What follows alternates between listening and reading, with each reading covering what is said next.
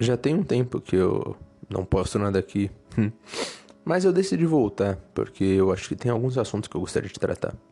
E hoje nós vamos falar sobre toda a questão da individualidade e de como isso vai se refletir em algumas relações que a gente vai ter, principalmente na relação de pai e filho.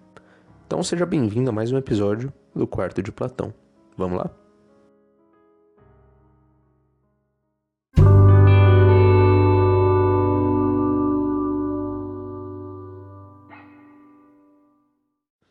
Uma das coisas que me inspirou a vir aqui gravar esse episódio foi uma viagem que eu fiz recentemente. Eu passei uns dias na casa de um primo que tem um filho pequeno.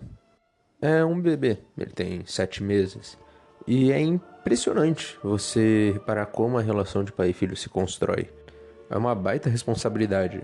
Você é a pessoa que tem que criar aquela criança, não só fisicamente, mas para o mundo. Você tem que saber preparar ela para as adversidades, saber educar ela de uma maneira boa intelectualmente, moralmente. E isso me trouxe uma série de reflexões, até mesmo sobre como eu agiria dentro dessa relação de paternidade. Inclusive é interessante pensar nos recursos digitais porque talvez meus próprios filhos estejam ouvindo isso em algum futuro distante, ou sei lá. Então se vocês estão ouvindo isso, oi, talvez isso aqui ajude a explicar muitos comportamentos que eu venha a tomar no futuro. E começando, eu gostaria de dizer que eu acho que essa reflexão me fez perceber um pouco uh, por que, que muitas vezes eu achava que meus pais eram chatos ou algo do tipo, mas eu reparei que eles têm razão e que têm motivação para agir do jeito que eles agiram. Eu acho que talvez seja um indício de amadurecimento. Eu fico feliz com isso, afinal das contas. E sobre o que eu tô falando? Bom, gostaria de dar um exemplo um pouco mais prático. Eu não bebo, né? Eu não acho que seja uma coisa que traga benefício, na verdade, pelo contrário, é prejudicial, tanto fisicamente, mentalmente, espiritualmente, enfim. E eu acredito que seja uma coisa que eu queira passar para os meus filhos e que, principalmente quando eles forem menor de idade, é, não, não é só um conselho, mas um dever meu permitir que eles, é impedir no caso, que eles não venham a abusar de substâncias alcoólicas, né? Que eles não venham a utilizar elas. Só que a gente sabe muito bem como se desenvolvem as festas, tipo, até mesmo de adolescentes, de menores. É, pessoal da Liberdade, Bela e Belinha aí que o diga, né? Então, por exemplo, numa situação que ele seja convidado a uma festa, com, sei lá, seus 14, 15 anos, é normal que eu me preocupe sobre o que vai acontecer lá. Sendo que talvez eu peça para acompanhar ele, ou fique mandando mensagem lá, ou fique repassando conselhos, falando: olha, filho, não aceita tal, te, te oferecendo esse tipo de coisa. Ou até mesmo que eu não deixe ele ir a esse evento. E é normal, mediante essas situações, que eu mesmo já passei também, que a gente pense, nossa, mas como meus pais são chatos, né? Eles não confiam em mim. Mas o que eu pensei é que isso não é uma questão só de confiança, é algo bem mais profundo, que tem a ver com a individualidade. Já começando aqui, citando o Soren Kierkegaard, a angústia seria justamente esse medo da escolha, né? Essa angústia deriva da liberdade. Então, por exemplo, eu nunca sei se a escolha que eu estou fazendo é a melhor, se é uma escolha que vai trazer mais benefícios, porque eu só escolho uma. Eu não sei qual os efeitos que a outra escolha teria, e isso me deixa angustiado. E nesse caso, eu diria que é uma angústia dobrada. Porque não só eu não sei o que pode acontecer por conta das escolhas, mas essas escolhas não são efetivamente minhas, elas são do meu filho. Então vamos supor que mesmo que eu confie no meu filho e saiba, não, ele não vai fazer isso porque eu ensinei ele, é, ele acatou esses conselhos, ele seguiu eles e tudo bem. No fim das contas, não há nenhuma garantia que ele não vá ceder alguma pressão de grupo, que ele não vá pensar, ah, mas e só dessa vez, só vou dar uma experimentada e tudo mais. E é por isso mesmo que é uma angústia, tanto para quem é o pai da relação, quanto para quem é o filho, porque a gente tem essa mão dupla.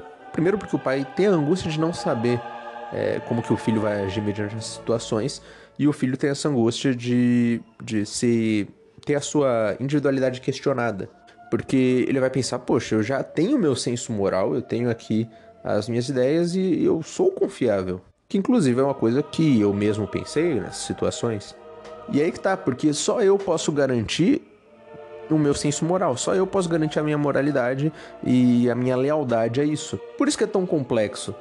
Eu sei que eu, eu tenho determinado comportamento, mas eu não consigo provar para alguém que esse é meu determinado comportamento absoluto, moral, fundamental ou de princípio. É uma qualha. Mas isso não se resume só à relação da paternidade, né? Por exemplo, num relacionamento tem isso. Principalmente na questão da fidelidade ali com o cônjuge, né? Você confia no seu cônjuge, mas você não tem nada realmente palpável de que, por exemplo, em alguma situação, mediante, sei lá, um caso muito específico, ele não vá quebrar a fidelidade, talvez trair você. E é óbvio que construindo a relação com o tempo, diálogo, etc., você vai ter essa certeza mediante a relação de vocês, mas não é absoluta. Porém, eu acho que é uma questão não tão profunda quanto a do filho. Porque enquanto essa traição vai te afetar, é, vai dar danos né, na, na seu, no seu emocional, vai abalar você psicologicamente, a questão é que o filho, além de causar esses efeitos em você, ainda é uma responsabilidade sua. Você foi o responsável por aquela vida, você que criou ela, você que passou os ensinamentos morais, você que é, cuidou ali dele e é o responsável pelo que ele vem a fazer, enquanto ele não, é, é não responde por si mesmo. E é por isso que eu acredito que seja normal que os pais sejam, entre aspas, chatos. Eles só estão preocupados. E do mesmo caso do cônjuge que eu citei, é, você pode construir uma relação de diálogo com seu filho, entender mais, conversar com ele, ser amigo dele, porque aí provavelmente ele vai se abrir com você, né? Falar o que ele acha, o que ele pensa sobre essas coisas. E assim você pode ficar mais tranquilo, você pode confiar e pode deixar ele sair e ir para lugares que talvez você não deixaria se não tivesse essa confiança estabelecida. Mas no fim eu ainda acho que a gente tá condenado a ter aquela dúvida, a ter aquele pensamento do e se, sabe? Só que eu quero entrar numa outra parte desse se, porque ao mesmo tempo, se ele é uma angústia amarga, ele pode ser uma doce vitória. Quando você nesse âmbito de incerteza, vê que seu filho passou por uma situação e fez uma escolha correta, fez uma escolha alinhada com aquilo que você acha certo e por consequência passou a ele como certo, eu acredito que não existe uma recompensa maior. Perceber que o seu filho finalmente atingiu uma autonomia moral, que ele se tornou um agente moral de verdade, que ele construiu, ainda que diferente em alguns aspectos de você, ele construiu a, moral, os princípios, os valores dele e de maneira autêntica ele realmente pensa sobre aquilo que ele faz. E é por isso que eu acho que essa experiência da paternidade está intimamente ligado com a individualidade. E não que eu acho que todo mundo deveria ser pai, mas eu acredito que faz parte da experiência da vida completa. Eu acredito que traz um amadurecimento ainda maior e que realmente muda como você enxerga o mundo, muda você.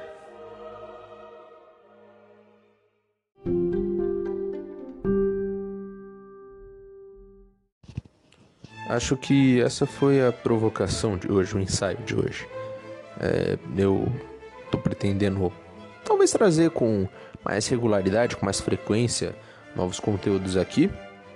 Possivelmente eu vou tentar colocar uma caixa de perguntas que agora o Spotify adicionou como recurso. Então, se você está ouvindo pelo Spotify, pode deixar suas caixinhas de perguntas ou comentários ali. E não esquece de avaliar a gente com 5 estrelas, porque agora tem um sistema de avaliação de podcasts.